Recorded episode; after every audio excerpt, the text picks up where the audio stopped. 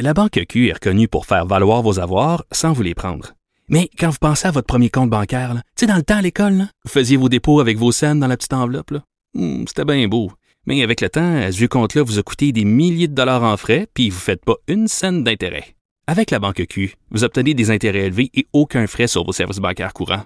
Autrement dit, ça fait pas mal plus de scènes dans votre enveloppe, ça. Banque Q. Faites valoir vos avoirs. Visitez banqueq.ca pour en savoir plus. Pendant que votre attention est centrée sur vos urgences du matin, vos réunions d'affaires du midi, votre retour à la maison ou votre emploi du soir, celle de Desjardins Entreprises est centrée sur plus de 400 000 entreprises à toute heure du jour. Grâce à notre connaissance des secteurs d'activité et à notre accompagnement spécialisé, nous aidons les entrepreneurs à relever chaque défi pour qu'ils puissent rester centrés sur ce qui compte, le développement de leur entreprise. Vous avez 24 minutes dans une journée. Tout savoir en 24 minutes. Pour s'informer et comprendre en 24 minutes, ici Mario Dumont, en compagnie de Vincent Dessureau, des studios de Cube Radio, la station d'affaires publique de Québecor. Voici Tout savoir en 24 minutes. Tout savoir en 24 minutes.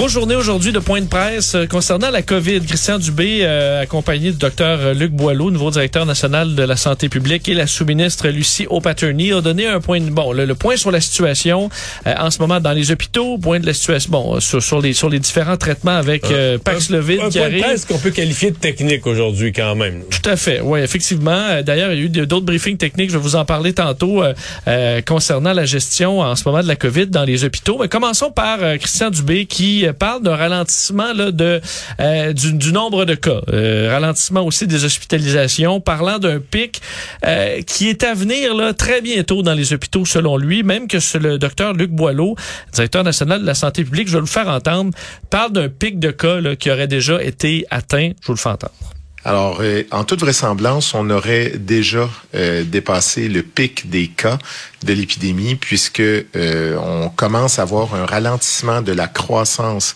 des hospitalisations, ce qui est un, très bon signe, même si l'hospitalisation ou plutôt la situation des hôpitaux demeure très fragile et demeure source de grande de grand intérêt pour le suivi pour toute l'équipe du système de santé, mais également pour nous. Bon, alors on voit. Mais euh, c'est sûr qu'on a passé le pic des cas. Je pense pas. Écoute, quand le gouvernement, euh, le 30 décembre, là, annonce, Hein, on arrête tout, on- il y avait des cas, là. Tu avais juste allé sur les réseaux sociaux, là, puis tout le monde que tu connaissais avait eu la COVID, l'avait eu l'avant-veille, c'était fou. Euh, le lendemain de ça, on demande à tout le monde, ça veut pas dire que tout le monde a respecté, mais quand même, on demande à tout le monde de rester chez eux. Les restaurants sont fermés. Dire, les rues sont, sont désertes, les gens sortent plus. C'est-à-dire, le nombre de contacts, oublie la COVID, là, le nombre de contacts entre personnes a dû couper, là, d'une journée à l'autre, a dû couper euh, par un facteur de, de, de, de- divisé Ouais, par façon 5, divisé par là, 10. ouais. Alors, c'est sûr que le nombre de personnes qui se passent la COVID diminue aussi. là. C'est c'est une logique. Et là, on commence tu sais, deux semaines après, puis on commence à sentir les effets.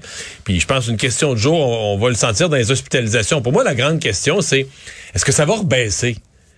Parce que présentement, les hospitalisations, les... Tu sais, mettons, hier, on avait plus 80, puis c'était 400 entrées, 320 sorties. Tu sais, nous, on a juste le chiffre du 80, tu sais, ah, ça a augmenté de 80. Mais c'est pas 80 personnes qui sont rentrées à l'hôpital, c'est 400 qui sont rentrées à l'hôpital, mais 320 ont eu leur congé. Et donc, ça veut dire si 320 ont eu leur congé, c'est le nombre d'entrées se met à diminuer pour vrai, puis qu'à chaque jour, il en sort 300-400, ça va baisser. Là. Ben là, on- aujourd'hui, on est à 300 sorties, là, 336 entrées. Ça veut dire que si on a 200 entrées, on libère 100 lits par on jour. libère là. 100 lits. Donc, c'est pour ça que si les entrées ralentissaient, euh, il en sort du monde à tous les jours des hôpitaux, donc on pourrait baisser le nombre euh, quand même. Mais le danger, c'est de rester longtemps sur un plateau. Là. De dire, ben là, on est à 3000, euh, 3500 hospitalisations, mais on passe un mois là, à plus ou moins le même nombre. Et là, les hôpitaux te tirent l'élastique, l'épuisement du personnel, etc. Puis tu maintiens le délestage. Surtout que là, oui, on, on voit le résultat des mesures, mais là, on va voir le résultat aussi du, du retrait de certaines mesures, de la rentrée en présentiel aussi. Alors, on verra, on verra ça dans les prochaines semaines.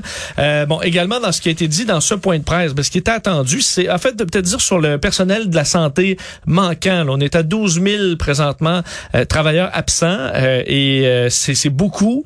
Mais on avait atteint un pic de 20 000 à un certain moment. Alors il y a des gens qui reviennent. D'ailleurs, Christian Dubé remerciait les travailleurs pour ben, leurs efforts, les renforts aussi qui sont arrivés, les gens qui sont revenus de la retraite et qui viennent donner un coup de main. Rappelant que la meilleure arme, c'est le vaccin, parce que on allait parler aussi aujourd'hui de ce médicament, là, Paxlovid de Pfizer, donc un médicament qui permet ben, d'éviter en gros que la maladie dégénère, qu'on prend quelques jours après euh, avoir contracté la maladie. Euh, aujourd'hui, la sous-ministre Lucie O'Patterney qui a fait donc quelques donné quelques détails là-dessus. Euh, entre autres, diminuer les attentes au niveau des du nombre de doses. Là, on parle de 6300 traitements qui seront distribués au mois de janvier, 6000 aussi bon février. On va augmenter un peu au mois de mars à 19 000. Un traitement, un traitement c'est pas une pilule. C'est qu'il faut que tu en prennes quelques-unes sur deux trois jours pour avoir ton traitement. Donc, exact. Mais là, il donne le, chiffre. Elle dit bon, au mois de au mois de janvier, on aura 6300 traitements, mais entre temps, il va 600 000 personnes qui vont avoir attrapé la COVID. Alors, on est, euh, tu sais, c'est pas les mêmes nombres. On devra cibler euh, des gens qui pourront être, qui sont plus à risque de développer euh, la maladie de façon sérieuse. Mais à un ratio de 1 sur 100, quand tu dis il y a 6 000 doses pour 600 000 personnes, tu que tu as une, un traitement à toutes les 100 personnes, c'est pas beaucoup, là. Non. Ça veut dire qu'il y a des gens qui tous les critères. Ouais, puis ça veut dire que même des gens qui seraient proches, proches, proches, c'est que le médecin dans le fond lui-même se dirait ben c'est l'idéal serait qu'il l'ait, on lui donnera pas parce qu'on va dire ouais, il remplit pas comme tu dis, il remplit pas toutes les cases mais euh, Parce que rappelez, c'est un traitement qui se donne donc pas à l'hôpital, ce qui serait vraiment euh, euh, mieux, là, parce que ça permettrait de gérer uniquement les cas qui dégénèrent. Là, on doit le prendre quelques jours après l'apparition des symptômes, après le diagnostic, et ça permet d'éviter que la maladie dégénère. on devra donc la donner sous certains critères bien précis. Je vous fais entendre Lucio Paterni là-dessus considérant les quantités réduites pour l'instant, euh, nous suivons les recommandations de l'expert de l'INES pour identifier les patients qui vont être euh, à traiter en priorité. Euh, à court terme, on visera les clientèles connues du milieu médical, notamment les personnes avec un système immunitaire supprimé, les immunosupprimés, eux qui peuvent pas monter une, une réaction adéquate à la vaccination. Euh, bon, autre point euh, qui, qui, a été euh, bon, on, est passé légèrement dessus pendant la période de questions. Il y a eu un briefing technique aux journalistes à 15 heures aujourd'hui concernant le guide de priorisation des hospitalisations de courte durée, où on veut donner une autre façon de faire un peu pour soulager le système hospitalier si jamais il est encore plus submergé. ben, aujourd'hui, on explique et je vais vous faire entendre à nouveau Lucio Paterné sur le fait qu'on pourrait donner un moins bon service forcé en raison du nombre d'hospitalisations trop grand. Écoutons-la une dernière fois si dans une éventualité, on pourrait pas traiter euh, tous à un niveau A+, est-ce qu'on peut traiter euh, euh, tous à un niveau un petit peu moins grand? Mais, mais espérons que tout comme le protocole de priorisation de, aux soins intensifs, que c'est jamais déployé. Ceci dit, il y a quand même des éléments qu'il faut regarder comment faire plus avec, euh, avec, avec ce qu'on a. Comment est-ce que, par exemple, le risque zéro n'existe pas? Comment est-ce qu'on peut augmenter la capacité hospitalière en ramenant les employés plus tôt? Comment est-ce que on peut, quand quelqu'un vient à l'urgence, de voir est-ce que c'est nécessaire d'hospitaliser cette personne-là ou est-ce qu'on peut faire autrement? Bon. Mais moi, je pense, sincèrement, je pense qu'on se rendra pas là. Mais euh, je note au passage que Mme O'Patterney, parce que les journalistes ont repris ça, là. Hein. Ah ben là, on donnera plus le service A+, on va donner le service B, puis tout ça. Et moi, ce que je me disais, je me disais... c'est le A+, tu... Oui, je me disais, OK, donc ils ont avalé la couleuvre que présentement, mettons, dans le cours de la dernière décennie, si tu t'es présenté à l'hôpital, tu as eu un service A+. Moi, je me réimaginais dans des salles d'attente avec mes enfants. Des, on, m'a annoncé, après 8 heures d'attente, on m'a annoncé que ce serait 23 heures l'attente totale. Puis je suis reparti sans avoir vu un médecin. Oui. C'est ce service en plus là, là. Non, non, non. on n'aura plus le. Oui. Ben, est-ce que c'est comme les, les codes de crédit? Il y a du triple A plus plus plus, admettons. Ouais, ouais, ouais, ouais, ouais, hein, parce que le fait, que, fait que c'est ça. Fait que si on me dit que le service, ouais, on donne le service qu'on peut, je dirais c'est déjà ce qu'on a fait depuis plusieurs années au Québec. On donne le service qu'on peut. Puis peut-être qu'on pourra un petit peu moins, mais qu'on a donné, euh, que le, le, réseau de santé québécois nous a habitués à un service A+. Euh, oui, peut-être au niveau qualité de médecine. Il y a des médecins spécialistes qui font des miracles, qui sont certainement, qui sauvent des cancers, qui enlèvent des tumeurs qu'on n'était pas capable d'enlever il y a quelques années parce que la médecine s'est développée. Ça, c'est du A+. Mais le service général aux patients, euh, A+, eh, pas sûr, pas sûr, pas sûr. D'ailleurs, euh, rappelez que euh, le passeport vaccinal est désormais obligatoire pour entrer en SOQ et à la SQDC, donc à partir euh, d'aujourd'hui. On sait qu'il y avait certaines inquiétudes. On verra. Pour l'instant, il semble pas avoir beaucoup d'histoires de conflits ou d'endroits où ça a dégénéré. On sait que la SOQ a embauché plus de 150 agents, de sécurité, entre autres de la firme Garda, pour sécuriser les employés. Plusieurs, semble, semble-t-il, étaient inquiets de devoir faire face à des, clients frustrés de se voir refuser à la porte de la Et de la SQDC, mais pour l'instant, ça semblait pas être, hmm. être un problème généralisé. Je, comprends que ils n'ont pas embauché d'agents de sécurité dans toutes les SAQ partout en région, dans les plus petites, juste dans les grosses, très passantes. Mais mais quand la nouvelle sort aujourd'hui, on embauche 150 agents de sécurité. Je suis convaincu qu'il y a un paquet de petits propriétaires de, restaurants puis de commerces de moindre envergure qui font eux-mêmes, qui sont eux-mêmes à la porte du restaurant à scanner les, passeports sanitaires ou qui l'étaient quand c'était ouvert et qui se disent ah c'est beau quand même à SAQ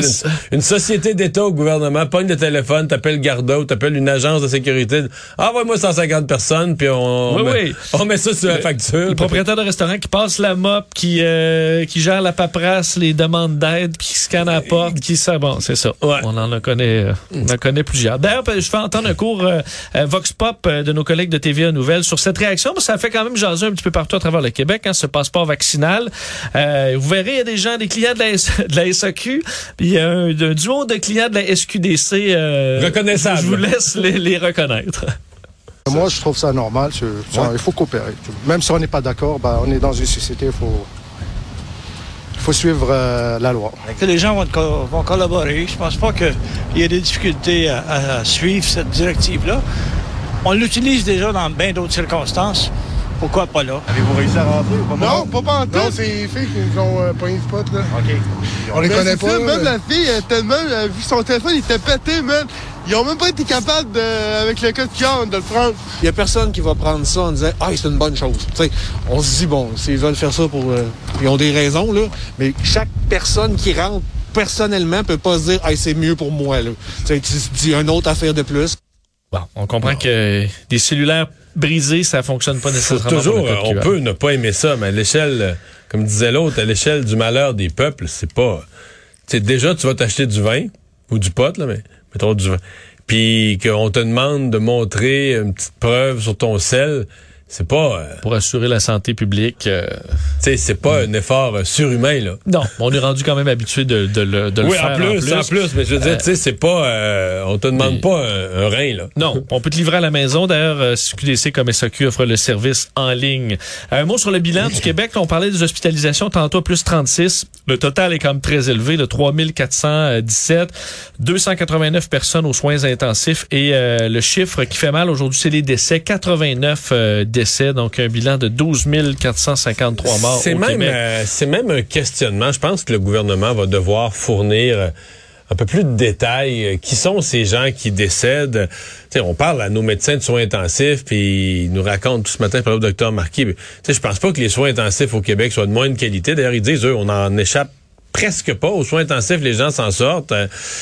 Il semble que c'est beaucoup des gens bon qui font le choix dans ben des cas de qui font le choix de pas d'acharnement thérapeutique. Ils veulent pas passer par les soins intensifs, c'est pas léger.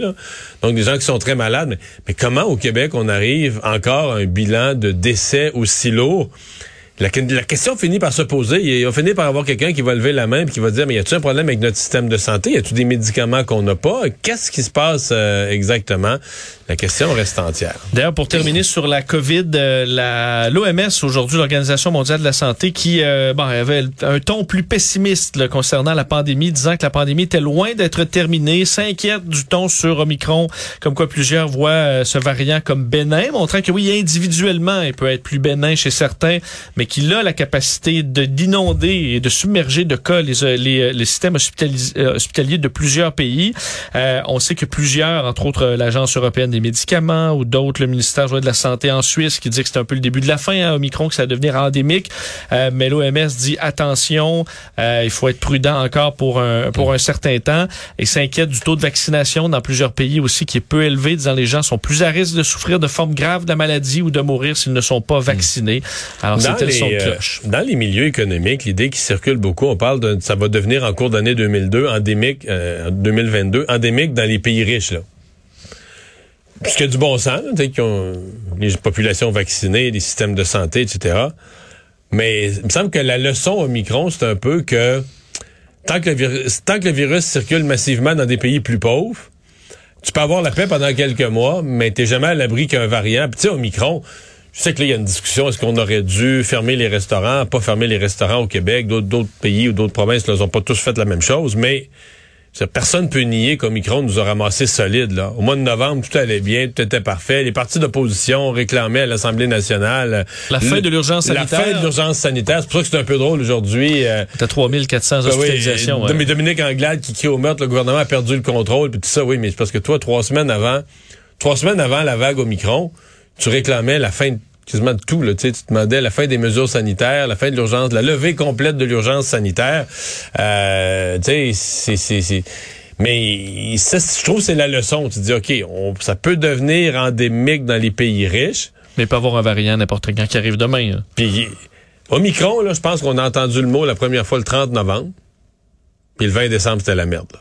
Et c'est rapide. Quand tu dis que ça vient de l'autre bout du monde, de l'Afrique du Sud, c'est rapide, genre inimaginable, la vitesse avec laquelle ça a créé une vague euh, chez nous. Tout savoir en 24 minutes. Nouvelle tragique dans le milieu euh, culturel québécois. L'auteur, compositeur, interprète Karim Ouellette a été retrouvé mort euh, dans le studio de musique L'Unisson à Québec. C'était hier soir. Euh, nouvelle qui a été confirmée par le bureau du coroner euh, qui va bon tenter d'établir les circonstances du décès. Lui qui a été découvert vers 22 heures hier soir dans dans un studio là, sur la rue Saint-Anselme à Québec. C'est des voisins qui se seraient inquiétés de l'absence bon, prolongée de Karim Ouellette chez lui. D'ailleurs, les ambulanciers de Québec confirmaient euh, que le décès n'était pas récent. Alors, il était là euh, visiblement depuis quelques jours au point où il n'y a pas eu de manœuvre de réanimation. On a constaté son décès euh, à distance par un médecin.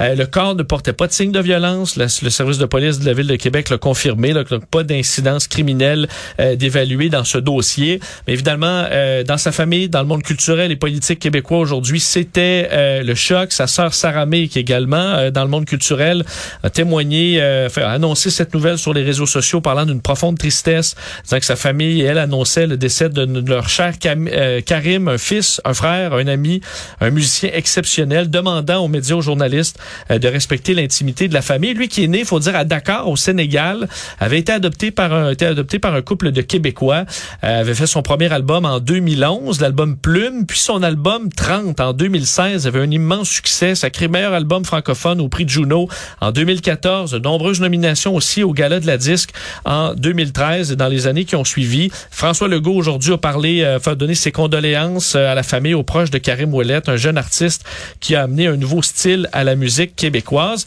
Euh, et d'ailleurs, Mario, je te dis parce que je, suis allé fouiller. Moi, j'étais au secondaire avec avec Karim Ouellette, même année. Le le dans la- l'album de finissant. Ouais. Tu sais, on a toujours un album de finissant là.